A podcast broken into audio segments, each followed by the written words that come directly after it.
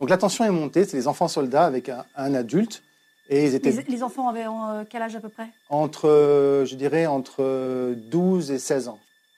Ceux qui étaient là- même, Il y en Oui. avait qui étaient très jeunes, quoi. Oui, et ils étaient drogués et sous. Oh. Parce qu'en En fait, plus. oui, parce qu'ils Et sont armés? Et armés. Donc, ils avaient tous des kalachnikovs. Et ils m'ont mis en joue euh, avec une euh, kalachnikov sur la tête. Et ça peut vite déraper quand on est sous et drogué. C- Oui. Et mon chef de mission était assis sur le, le haillon du pick-up qui était abaissé, donc du 4x4. oui. Et il me regardait et moi je le regardais. Et là, on se pose la question. Et là, je lui disais au revoir, en fait. Oui. Dans mes yeux. hein. Donc là, tu étais dans les J'étais prêt.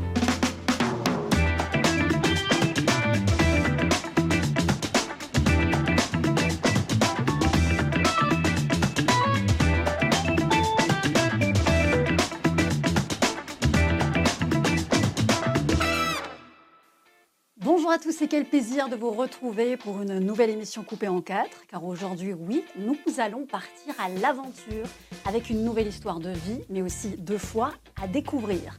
Et d'ailleurs, dans le fauteuil de coupé en quatre, nous accueillons aujourd'hui Vincent Guimotto. Bonjour Vincent. Bonjour Jeanne. Donc Vincent, déjà moi j'ai envie de te souhaiter la bienvenue dans cette émission coupée en quatre. Alors je sais que tu en connais un petit peu le principe, hein, tu la connais cette émission. Alors euh, on te fait une nouvelle coupe de cheveux et toi en contrepartie, eh bien tu vas nous dire d'où tu viens et puis pourquoi un jour euh, tu as décidé de donner ta vie à Dieu. Mais bon, commençons par le début. Déjà tu vas nous dire quelle coupe de cheveux tu aimerais que je te fasse. C'est vraiment un plaisir pour moi d'être euh, d'être accueilli dans cette émission. Merci beaucoup. Ce que hum, j'aimerais que tu fasses, euh, très court sur les côtés, Ouais. court derrière, et puis euh, en dégradé sur le dessus, court aussi, s'il te plaît. D'accord. Donc là en plus pour toi euh, apparemment c'est déjà très long. Oui, pour moi, c'est très long, oui. D'habitude, c'est euh, rasé à la tondeuse, euh, très très court. Exactement. Donc là, effectivement, on est un petit peu sur de la longueur. Voilà, tout à fait. Ok, donc ça, ben, je vais m'en occuper sans problème. Passons à présent à ta vie euh, un peu plus perso. Alors toi, tu commences ta vie déjà, j'ai envie de dire, de manière assez insolite, puisque j'ai appris que tu es né au Tchad. Oui, je suis né euh, au Tchad, à Béché, dans, dans l'est du Tchad, Mhm. à 900 km de N'Djamena, la capitale. Alors, pour l'histoire, euh, mon grand-père et ma grand-mère sont partis au Tchad après la Deuxième Guerre mondiale. Ils ont construit un hôtel-restaurant sur place. Et euh, ma mère est née dans cet hôtel-restaurant. Mon père a rencontré ma mère sur place en tant qu'enseignant. Et je suis né dans cet hôtel-restaurant. Donc, en effet, ma vie a commencé dans, dans cette contrée de l'Afrique subsaharienne. Mhm. Et tu es resté combien de temps? Je suis resté petit pendant, pendant quatre années. Et après, euh, je, suis, je suis parti donc avec mes parents euh, au Maroc. Parce qu'ils étaient tous les deux euh, enseignants. Et au Maroc, ils ont continué d'être enseignants. Et là, nous sommes aussi restés quatre années. Et nous étions dans le nord du Maroc, précisément à Tétouan. Et nous, on habitait à Martil, un, un petit village en bord de mer, où d'ailleurs mon père m'a appris à, à nager très très tôt. Et ça, c'était super. Tu es arrivé en France euh, en, en quelle année au final? En France, je suis arrivé Bien des J'avais, années plus j'avais tard? 13-14 ans. Ah voilà, J'avais donc 12-13 dans ans. l'adolescence. Dans l'adolescence, voilà. D'accord. Donc toi, en fait, Vincent, déjà aujourd'hui, euh, on va dire que ta vie professionnelle a été bien, on va dire, euh, comment dire, tu as touché un petit peu à tout. tu as été dans des études agrico- agricoles avec un brevet euh, de technicien supérieur. Mhm. Tu bifurques ensuite sur l'humanitaire en passant euh, une maîtrise euh, en développement international. Tu obtiens aussi un BTS en transport et logistique euh, pour finir avec une formation en marketing digital. Alors moi, je me suis posé cette question quand j'ai vu un petit peu ce, ce parcours-là. Euh, Est-ce que déjà à ce moment-là, tu, tu- tu te cherchais finalement, tu cherchais ta voie, Vincent? Comme je, j'aimais beaucoup l'agriculture, surtout les fleurs et l'horticulture. D'accord. Et avec, ma, avec mes parents, on se demandait, mais qu'est-ce que, qu'est-ce que je pouvais faire? Je me posais la question. Et du coup, c'est est venu à l'esprit à ma mère euh, pisciculture, élevage de poissons. Donc, on Ah. a cherché un lycée agricole. Et dans ce lycée agricole, il y avait à la fois la pisciculture, l'horticulture et l'agriculture. Et c'est comme ça que j'ai commencé euh, les études agricoles. Dans le but, plus tard, de devenir un ingénieur horticole. D'accord. Donc finalement, tu avais une vision relativement claire J'avais une vision relativement claire. de ce que tu voulais faire et de là où tu voulais t'investir. Oui, à partir du moment où je, je ça s'est éclairé, à, à- c'est venu à moi de manière très claire pour les fleurs. Le lycée agricole euh, devenait une évidence. Alors, juste petite parenthèse, toi, tes parents n'étaient pas chrétiens? Mes parents n'étaient pas chrétiens, ils étaient instituteurs tous les deux. D'accord. Alors bon, c'est vrai qu'il est certain qu'au travers de, toutes les compétences que tu as développées, que tu as acquises, ça t'a donné quand même pas mal d'assurance. Au point même où tu dis que, à l'époque, tu étais plutôt du genre rebelle, refoulant l'autorité, impulsif euh, et assez euh, dédaigneux vis-à-vis des autres. Mais ça, c'était avant, avant cette fameuse rencontre avec Dieu d'ailleurs, lorsque tu te fais un jour enlever par des enfants soldats. Mais ça, c'est ce que tu vas nous dire dans la partie coupe de cette émission Coupée en 4. Coupé en 4, ça continue avec mon invité Vincent Guillemoto. Alors Vincent, j'expliquais juste avant que toi, avant de devenir chrétien, ta vie, tu la vivais surtout pour toi. Et d'ailleurs, enfin, la citation qui te définissait bien, c'était celle d'Oscar Wilde, qui disait « S'aimer soi-même avant d'aimer les autres, c'est l'assurance d'une longue histoire d'amour ». En quoi ça te définissait finalement? Ça me définissait parce que euh, j'étais très sûr de moi. Mhm. Et en étant trop sûr de soi, euh, j'en devenais à être égoïste. J'en devenais être égoïste, à être euh, assez imbu de ma personne. Et au lieu d'aller vers l'autre, je, je me concentrais sur moi avant, d'a- avant d'aller vers l'autre. Donc je me disais, autant se contenter de soi-même avant d'aimer les autres, avant d'aller vers l'autre. Puis ça me convenait très bien. Mm. C'est pour ça que cette citation d'Oscar Wilde, qui peut porter à, à faire sourire, elle est, elle est quand même grave, je trouve, de, de ne pas aller vers l'autre, de se contenter de soi-même et de dire que c'est une longue histoire, ça peut être une longue histoire d'amour, mais elle est vouée à l'échec à terme. Ouais, C'est vrai que c'est pas tout à fait la même chose que aime ton prochain Absolument, comme toi-même. absolument. En tous les cas, un jour, au beau milieu euh, de toutes ces réflexions euh, très personnelles, hein, tu, vas, tu vas vivre une expérience assez terrifiante, puisque tu vas un jour te retrouver dans une situation où tu te fais enlever par des enfants soldats au Liberia. Et c'est là que d'ailleurs, apparemment, tu feras ta première expérience spirituelle. Alors oui, c'est une, une expérience tout à fait particulière. Nous, euh, je travaillais à ce moment-là dans, dans l'humanitaire. Mhm. J'ai fait 13 ans dans l'humanitaire avec différentes organisations internationales. Et là, c'était avec euh, Action contre la faim. Et nous étions dans le, le sud-est du Libéria et nous allions au centre du Libéria. Donc le Libéria est un pays d'Afrique de l'Ouest qui est accolé à la Côte d'Ivoire. Et nous allions euh, récupérer des vaccins qui étaient restés dans un village lors d'une évacuation euh, sécuritaire. Le but, c'est de récupérer ces vaccins Mhm. pour les utiliser pour les campagnes de vaccination. D'accord. Et en- à cette époque-là, il y avait la, la guerre avec euh, Charles Taylor, qui utilisait beaucoup d'enfants soldats. C'était une rébellion face au pouvoir en place, au pouvoir central. Et cette guerre était une guerre fratricide et une guerre de, sanguinaire. Et nous- Charles Taylor, avec tout, euh, tous ses enfants soldats et ses généraux fantoches, en fait, euh, semait la mort partout où il passait. Et il y avait des contrôles à chaque fois sur la route. Nous, les humanitaires, on avait des laissés-passer mais qui était bien fragile. Et un jour, donc, on est allé dans un autre village pour chercher ces médicaments. On est arrivé à un carrefour de trois routes, trois pistes, en pleine forêt. C'était à la tombée de la nuit. Et il y avait trois barrières qui euh, fermaient ces routes. Donc, on nous a laissé passer la première. Et pour la deuxième, on nous a dit, ben, vous ne passez pas, vous restez là. Donc, on ne pouvait pas aller au village. Et euh, mon chef de mission qui était avec moi, et nous avions un- médecin avec nous, euh, à essayer de négocier pour qu'on puisse vraiment aller chercher, récupérer, puisque on était déjà passé là quelques mois auparavant. On avait un pick-up, un pick-up donc à l'arrière découvert avec un, un- on pouvait s'asseoir à l'intérieur et découvert à l'arrière. Et là, on a commencé à vivre quelque chose de très très délicat. Euh, moi, j'ai été euh, donc la tension est montée. C'est les enfants soldats avec un, un adulte et ils étaient Les, les enfants avaient euh, quel âge à peu près? Entre, je dirais, entre euh, 12 et 16 ans. Ceux qui étaient là- même, y en Oui. avait qui étaient très jeunes, quoi. Oui, et ils étaient drogués et sous. Oh. Parce qu'en En fait, plus. oui, parce qu'ils Et sont armés et armés. Ils avaient tous des kalachnikovs. Et ils sont abandonnés à- dans ces postes-là, ils n'ont pas trop à manger. Donc pour passer le temps, pour tuer le temps, ils, euh, ils se droguent avec des, des- des drogues locales. Et ils boivent beaucoup de l'alcool frelaté qu'ils euh, font eux-mêmes ou du gin euh, qu'on achète euh, euh, avec un prix bon marché. Oui. Donc ça monte à la tête et puis voilà. Donc qu'est-ce qui s'est passé? Ils ont voulu s'intéresser d'abord à ma collègue qui était une femme médecin. Oui. Donc ils ont commencé à essayer de la déshabiller.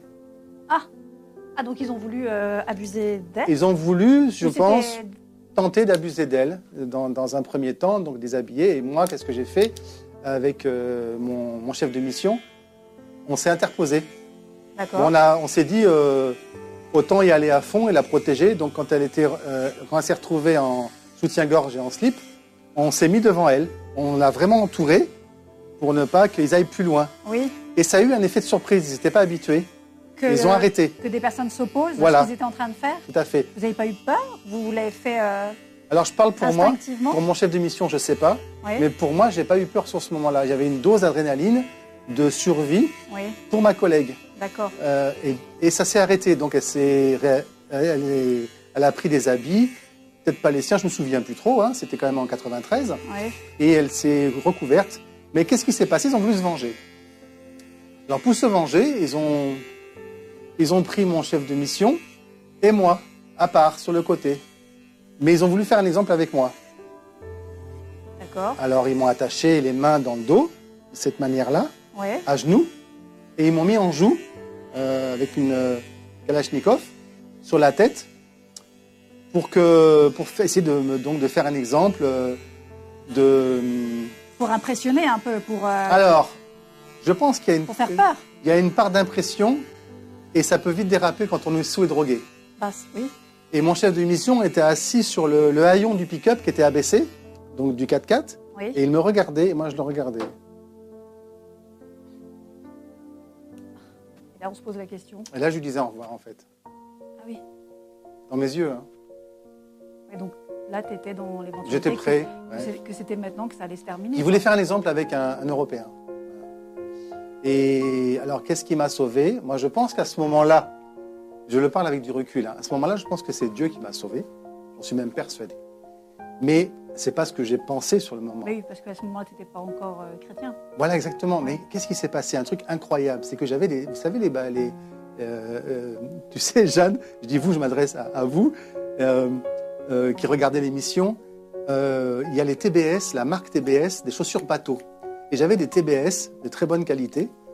Et les TBS ont cette, euh, spécificité d'avoir des lacets qui rentrent dans des œillets tout autour. Donc, ce pas des lacets qu'on peut sortir et défaire facilement. Donc, de chaque côté, ils ont voulu euh, m'attacher doublement avec mes lacets de, de TBS. Ils n'ont pas réussi à sortir les lacets. Donc ils se sont énervés, ils ont parlé entre eux, ils se sont excités, énervés. Ils se sont tellement excités, énervés qu'ils ont abandonné leur idée de, de vouloir aller plus loin avec moi. Et là, je pense que c'est Dieu qui est intervenu. Donc j'ai gardé mes chaussures, ils m'ont pris tout le reste, ma montre, mes Ce lunettes. simple fait les a dissuadés. Simple fait les a dissuadés.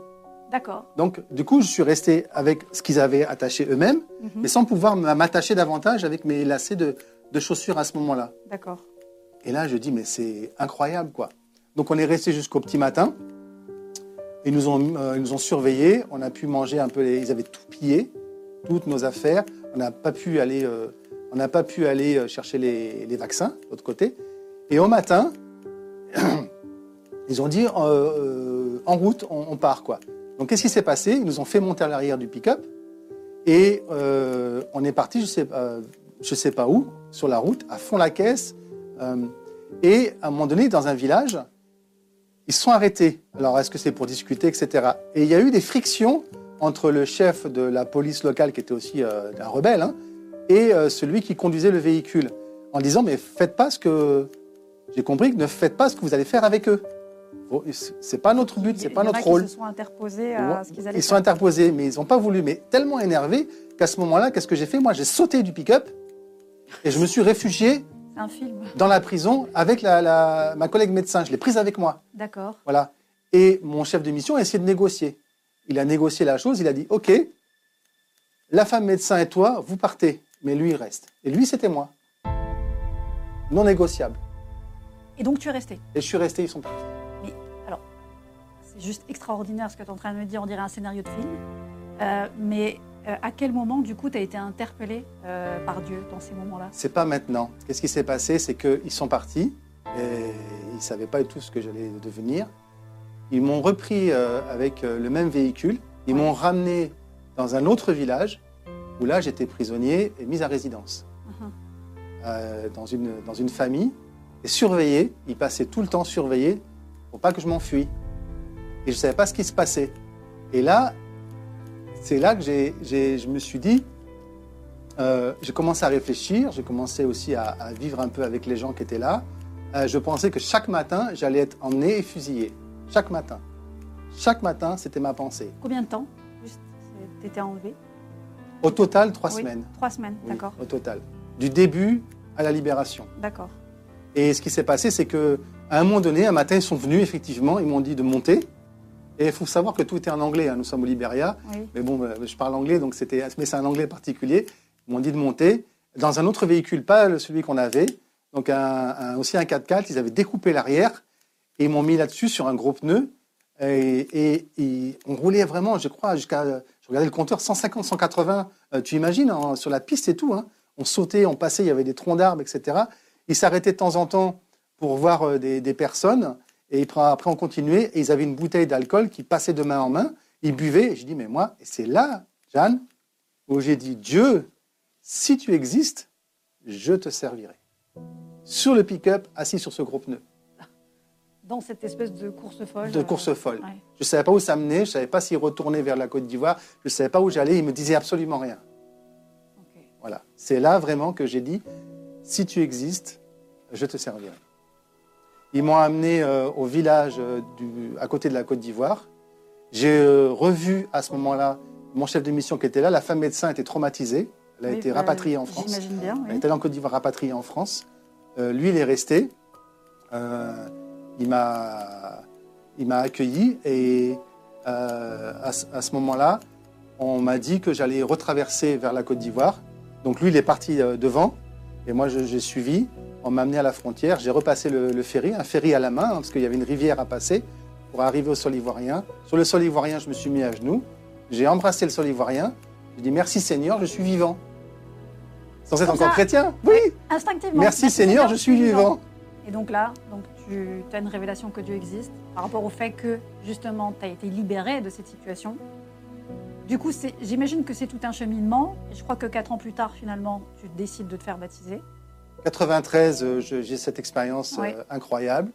Euh, 97, je me fais baptiser. Entre-temps, euh, la dame que j'avais rencontrée au Tchad euh, dans le cadre d'une autre expérience humanitaire avec France Volontaire euh, m'a suivi et j'ai appris à ce moment-là qu'elle était chrétienne, donc euh, née de nouveau euh, avec, avec Jésus-Christ, et qu'elle priait secrètement pour moi.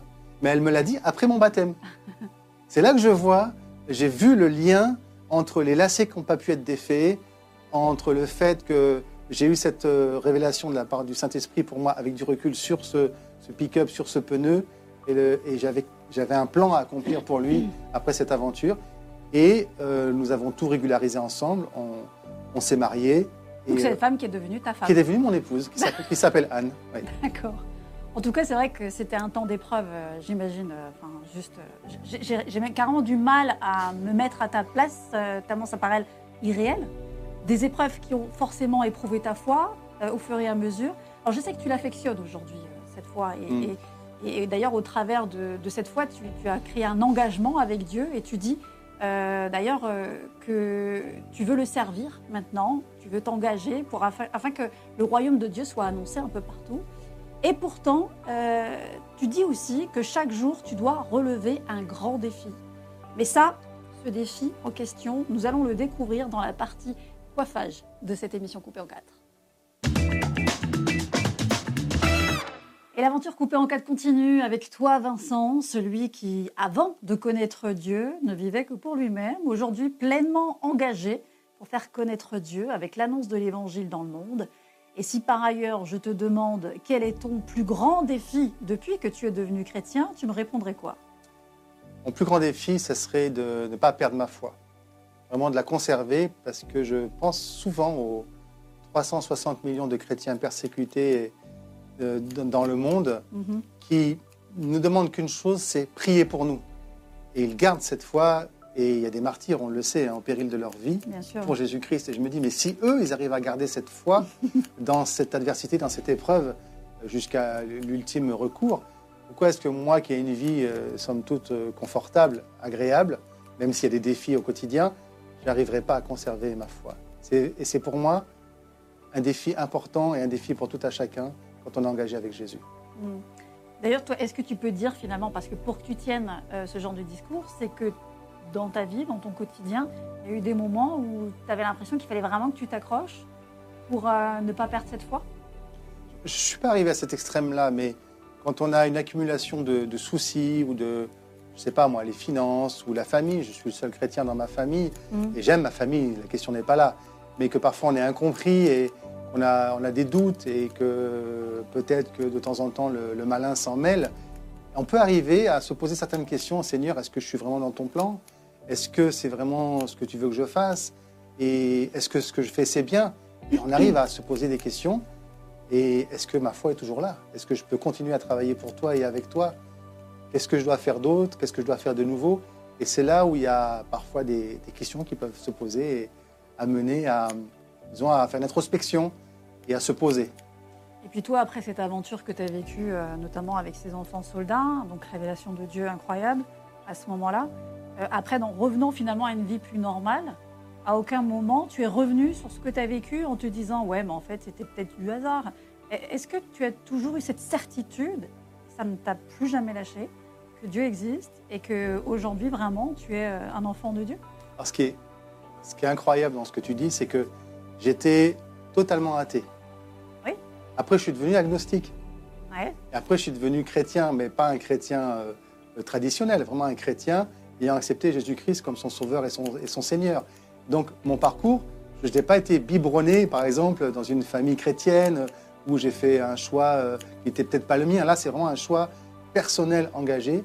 J'ai jamais failli par rapport à ce qui s'est passé sur ce, sur ce pick-up. Je, sais que je devais être engagé avec le Seigneur, je sais que je devais servir Jésus et je sais que je devais aider les autres.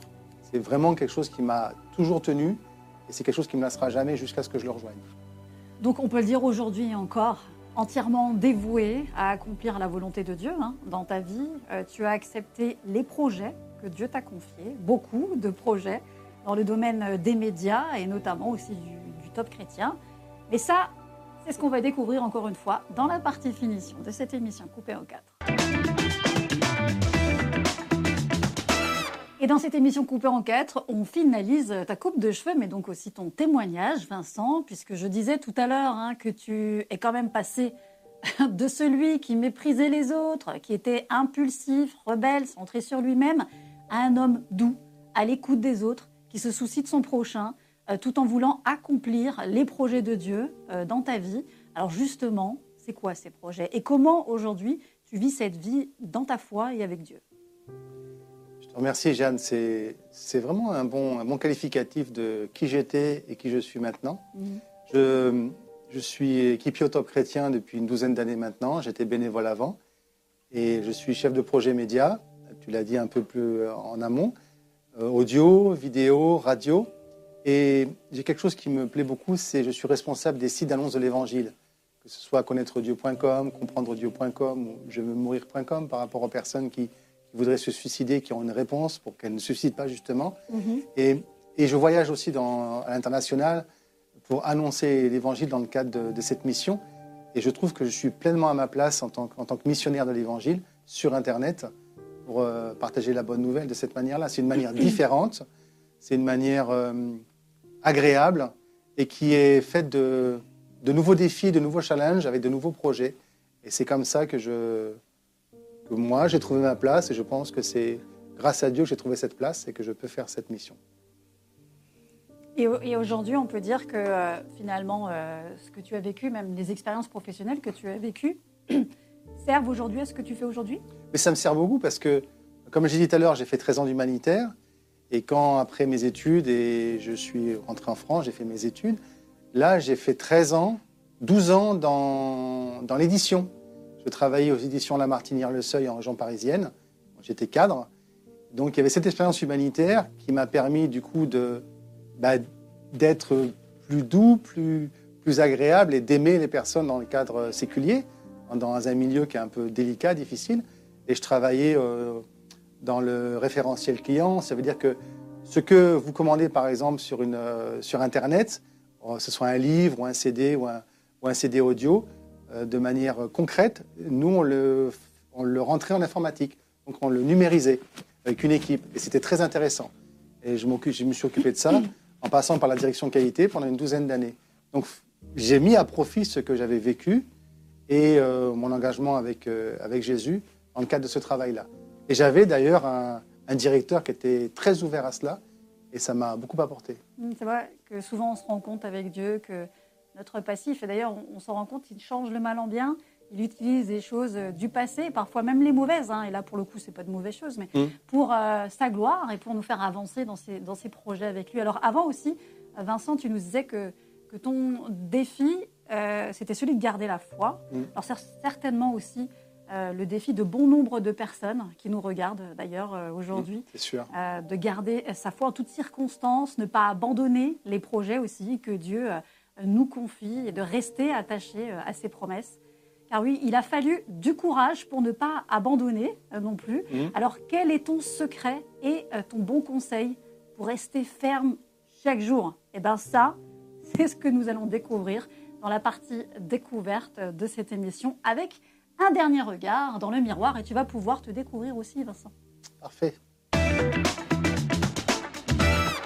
Et nous voici désormais à la dernière partie de cette émission coupée en quatre. C'est la partie découverte. Alors, Vincent, ça y est, j'ai fini la coupe. Tu vas pouvoir te découvrir. Est-ce que tu es prêt? Je suis prêt, Jeanne. je suis prêt. Roulement de tambour. On y va. Wow, super. Non, franchement, ça change complètement. Hein Ouais. Complètement. Bravo. Du coup, content. Bien tu vois, toi qui avais l'habitude juste de raser, Oui. euh, comme ça, avec la tondeuse, là, pour le coup, c'est une vraie coupe. On a bien respecté les angles. Je trouve ça te va très bien. en Elle plus. est extra. Merci beaucoup. Mais je t'en prie. Alors Vincent, euh, j'ai une petite question. Comme euh, à chaque fois avec mes invités, je leur demande s'ils ont un conseil qu'ils aimeraient laisser à ceux qui nous regardent depuis le début de cette émission. Si tu avais quelque chose à leur conseiller de particulier, ça serait quoi exactement Je vais te tourner justement vers eux pour que tu puisses leur parler. Merci pour cette euh, très belle coupe, Jeanne. Et j'aurais trois conseils à donner à chacun, chacune. Premièrement, par rapport à ce qui m'est arrivé, c'est de pardonner.